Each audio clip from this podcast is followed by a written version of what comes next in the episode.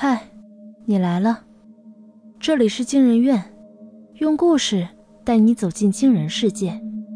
本节目由惊人院、博尔声音工坊联合出品，喜马拉雅 FM 独家播出。我是惊人院研究员维夏，我是惊人院研究员诗涵。今天要讲的故事是：我的男友以八十千米每小时的速度消失。作者：小野寺墨。节假日的迪士尼乐园人多的可怕，樱花大道和童话城堡前挤满了拍照的人群。李彤抬头望了望天空，正午的阳光刺眼，一辆闪着刺眼蓝光的摩托车发出震耳欲聋的声响，从头顶的轨道呼啸而过，只留下一连串的游客惊叫声。这里就是迪士尼乐园里人气最高的设施。创极速光轮的排队现场，听着之前一波人的尖叫声，他脸色发白。排在他前面的白浩转头看了一眼，看你这么害怕，要不然我们就别上去了。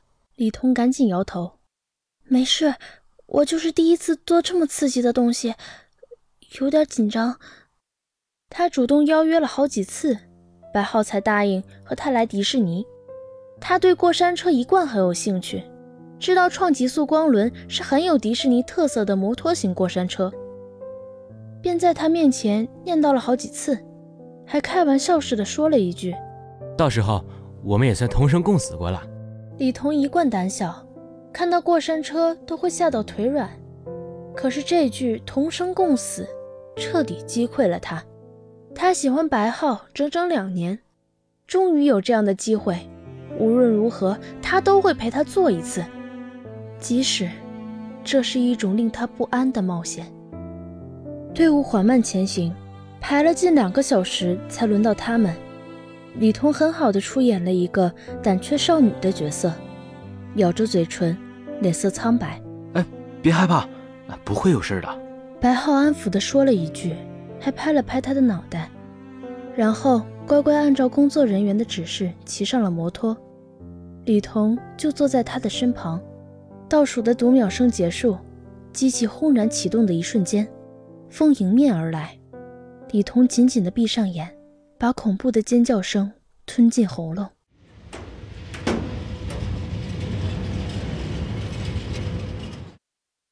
再次睁开眼睛的时候，机器已经重新回到了起点。他缓缓吐出一口气，等着身旁白浩关切的问候。他已经想好了回答的台词，足以在这场同生共死后让他们的关系突飞猛进。可是，却什么也没等到。闪着蓝光的黑暗里，无数等候的人用一种疑惑又惊恐的眼神望着他，像是在看什么怪物。李彤心头骤然浮现出巨大的不安。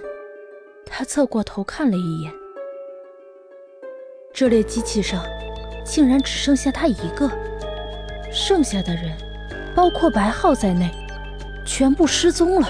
捕捉游客照片的摄像头今天早上坏掉了，目前还在抢修中。经工作人员确认，其他十三位游客在机器启动时是在摩托车上面的，也有安全杠保护啊。哎。那也就是说，他们是在高速运行的过山车上离奇失踪了。嗯，可以这么说。哎，不是还有一个幸存者吗？我们还是先问一下情况吧。李彤坐在一边，手里捧着工作人员给他的热水，整个人沉寂在悲痛和茫然中。警察走到他面前，敲了敲桌子，他才骤然回过神。您是李彤女士吗？李彤点点头，哑着嗓子说：“是。”作为十三点二十八分启动的创极速光轮上唯一的幸存者，你能复述一下当时的场景吗？啊，你别慌，我们不是怀疑你，只是想了解一下当时的情况。面前坐着的女孩身材娇小，神情悲切，联想到工作人员说她是和一个男孩一起来的。警察不禁在心里暗叹了一声。李彤抬起头，空洞的眼神落在他身上。我，我什么也不知道。我一直很害怕做这种项目，所以全程都闭着眼。警察听得很认真，同时还做着记录。你是从什么时候开始听不到他们的尖叫声的？啊？李彤怔了一下，似乎在努力回想。因为太害怕，我没太注意到别人。不过，第一个拐弯那里，我还能听到身边有其他人的声音。李彤的手心全是冷汗，在那两分钟时间里发生的一切细节，他都只能靠想象编造，所以说话小心翼翼的，唯恐谎言被拆穿。是的，他根本就没有真正经历那对他来说是接近酷刑的两分钟。为了不让白浩失望的同时，确保自己安然无恙地度过这趟过山车之旅，他从父亲李林的实验室里拿了一样东西。五年前，世界上第一张黑洞照片公布，在那之后，人类并没有停止对黑洞的研究，他们继续深入探索。通过对黑洞内部构造的解析，某个科学家发明了号称“时间压缩器”的神奇机器。可以将限定的一段时间压缩成一瞬间。这个科学家就是李林。那天，李彤也是第一次使用这个机器，他从来没想过时间压缩会是这种感觉。他在过山车启动的瞬间按下了时间压缩的按钮，而后压缩器碎成粉尘，无数粒子在他眼前炸裂纷飞的光影，风声被压得尖锐。明明是一瞬间度过的时间，却仿佛永恒一般漫长。时间压缩器在他手心消失的画面反复出现在脑海里，在联想父亲一向严肃的表情，李彤已经不敢再去深思。那个隐约出现的猜测，让他感到一种深不可测的恐惧。好在面前的警察似乎并未怀疑。记录完后，就站起身来和李彤握手。感谢你的配合，后面再想起什么情况，也可以随时联系我们。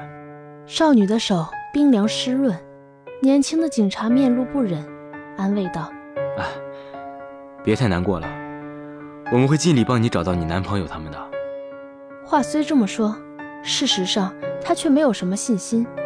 十三个人在时速高达八千米每小时的过山车上离奇失踪。还没有留下一点痕迹，这种近乎超自然的事件，极大可能会成为一桩悬案。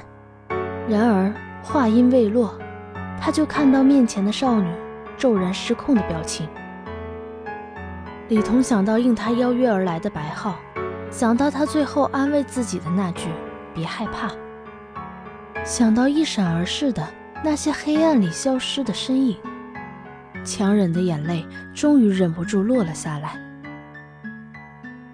被压缩成一瞬间的那两分钟里，到底发生了什么？李林站在实验室里，死死地盯着一个透明的架子，神色异常凝重。上面放着八颗银白色的金属小球，外壳上刻着精密的刻度。这是他曾经震惊世界的发明——时间压缩器。但是架子上放着的时间压缩器本来应该有九颗。他转头走出实验室，快步走过走廊，推门走入一间卧室。女儿李彤正坐在电脑前，盯着屏幕上的文字，怔怔出神。李林扫了一眼，隐约的看到十三位游客离奇失踪、迪士尼停业整顿的字眼。他突然想到什么，直接问道。彤彤，你是不是进过我的实验室？李彤颤抖的身体没能逃过他的眼睛。李林掰过女儿的肩膀，急声问道：“不见的那一颗时间压缩器，是不是被你拿走了？”父亲的眼睛恍惚的李彤，本就悲痛到有些恍惚的李彤被他吓到，结结巴巴的说：“是，是我。”李林手上的气力不自觉的加大，声音有些发抖。你把时间压缩器拿哪儿去了？快点拿出来！那东西很危险。我用了。轻轻的三个字，却让李林瞬间失声。面前的李彤流着眼泪，嗓音沙哑的重复了一遍：“我用掉了。”你在哪儿用的？迪士尼的过山车上。然后他们就都失踪了。啪的一声，是桌面杯子被扶到地上的声音。李林想起李彤刚才预览的网页。那个新闻标题勾起了他心底最深的恐惧，和某个他一直不愿承认的事实。他忍不住失了体面，大声咆哮：“你是不是疯了？那东西还不稳定，又涉及黑洞的构成原理，因为没经过人体安全实验，我连专利都没申请，你竟然直接拿去用了！”李彤呆住了，甚至忘记了哭泣，脸上的泪痕乱七八糟，看起来有些滑稽。他不敢置信地问：“当初在时间压缩器的发布会现场，您不是说这是一项绝对安全的跨时代发明，是人类征服宇宙的伟大杰作吗？”我不这么说，怎么拉到下一步的研究资金？我怎么说动志愿者来帮我做真人实验？李林闭了闭眼，整个人坐了下去，喘着粗气，似乎已经失去了全身的力气。他并不是伟大的科学家。而是一个卑劣的投机者，在女儿面前承认这个事实，让他感到异常难堪。当初得知了黑洞部分的细节构造后，李林产生了时间压缩这个天马行空的想法，并与人合作建立了这个实验室。然而，他的研究资金已经用尽，却只做出了时间压缩器的雏形。在那之后，人类对黑洞的探索。也停滞不前，他只好对外宣称时间压缩器已经成功问世，借此又拉来了上千万的投资，并开始暗中物色真人实验的对象。他知道雏形的安全程度极低，所以异常小心谨慎。没想到理想实验对象还没找到，他的女儿李彤却先一步成了这个实验品。事已至此。李林最后说道：“这件事情，你不要再告诉任何人，全部交给我来处理。”快递员送来东西的时候，打量李林的眼神里透着几分古怪。他送件经验丰富，自然能掂量出这个人形包裹里装的是什么。再看面前来取件的人，李林，发明时间压缩器的伟大科学家。他联想到李林妻子早逝。买充气娃娃这件事似乎也就没那么奇怪了，只不过他日后的谈资里又多了一条有分量的八卦。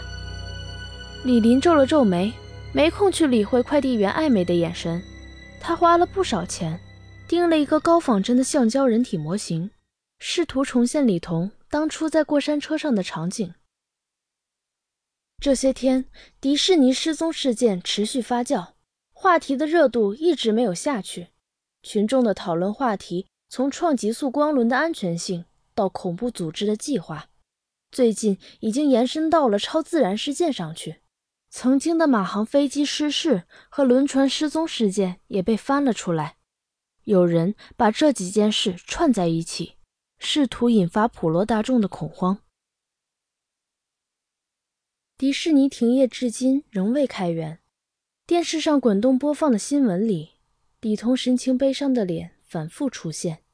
媒体翻出他和白浩一起入园的照片，用动情的语言讴歌这一段动人的爱情。李林昨天匆匆忙忙走过客厅时，看到李彤正陷在沙发里盯着电视，他眼神灰淡，神情呆滞，看起来死气沉沉。李林突然想到，妻子早逝，自己又忙于工作，竟对女儿疏忽至此。如果不是这件事，李林无言以对。他对黑洞构造的拆解，相当一部分都是从模糊的照片里推测出来的，那甚至算不上雏形，只是一个失败的产物。他对全人类撒了谎。他躲避了女儿质问的目光。只是承诺自己会尽力找出那十三个人的踪迹。李林拆开包裹，把一颗时间压缩器塞进人体模型手里，并在手指上加了一个操控装置，然后把它放进绝对密闭的巨大玻璃罩中。墙上的挂钟敲过十下，人体模型的手指被操控者按了下去。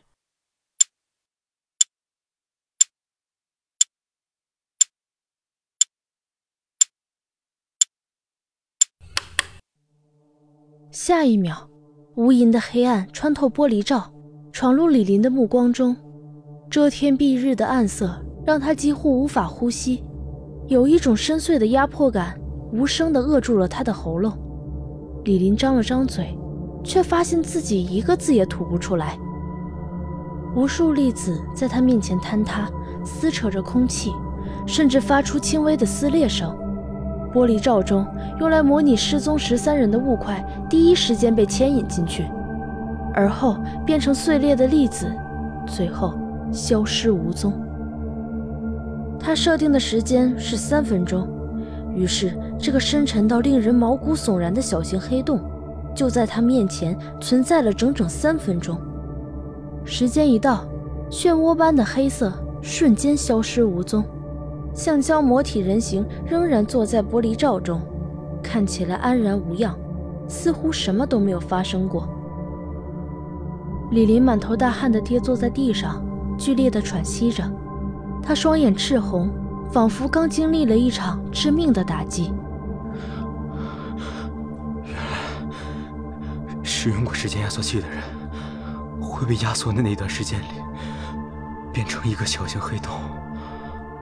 这意味着，那些失踪的人，现在很可能已经变成宇宙里游离的太空垃圾。夜深人静，李林站在实验室的阳台上，定定地注视着无尽的星空。无数星辰明明暗暗，它们的光芒来自千百年前，而存在于此刻的，也许只是无尽宇宙里最初的震惊过后。他渐渐恢复了冷静，也发现了这个实验结果里的两个问题：第一，时间压缩器的模拟实验，其实一年前刚问世的时候他就已经做过，但是当时并没有发生这样的情况；第二，根据爱因斯坦的理论，黑洞会吞噬靠近它的一切，那为什么玻璃罩和过山车本体却安然无恙？思索无果后。他迟疑许久，还是拨通了张浪的电话。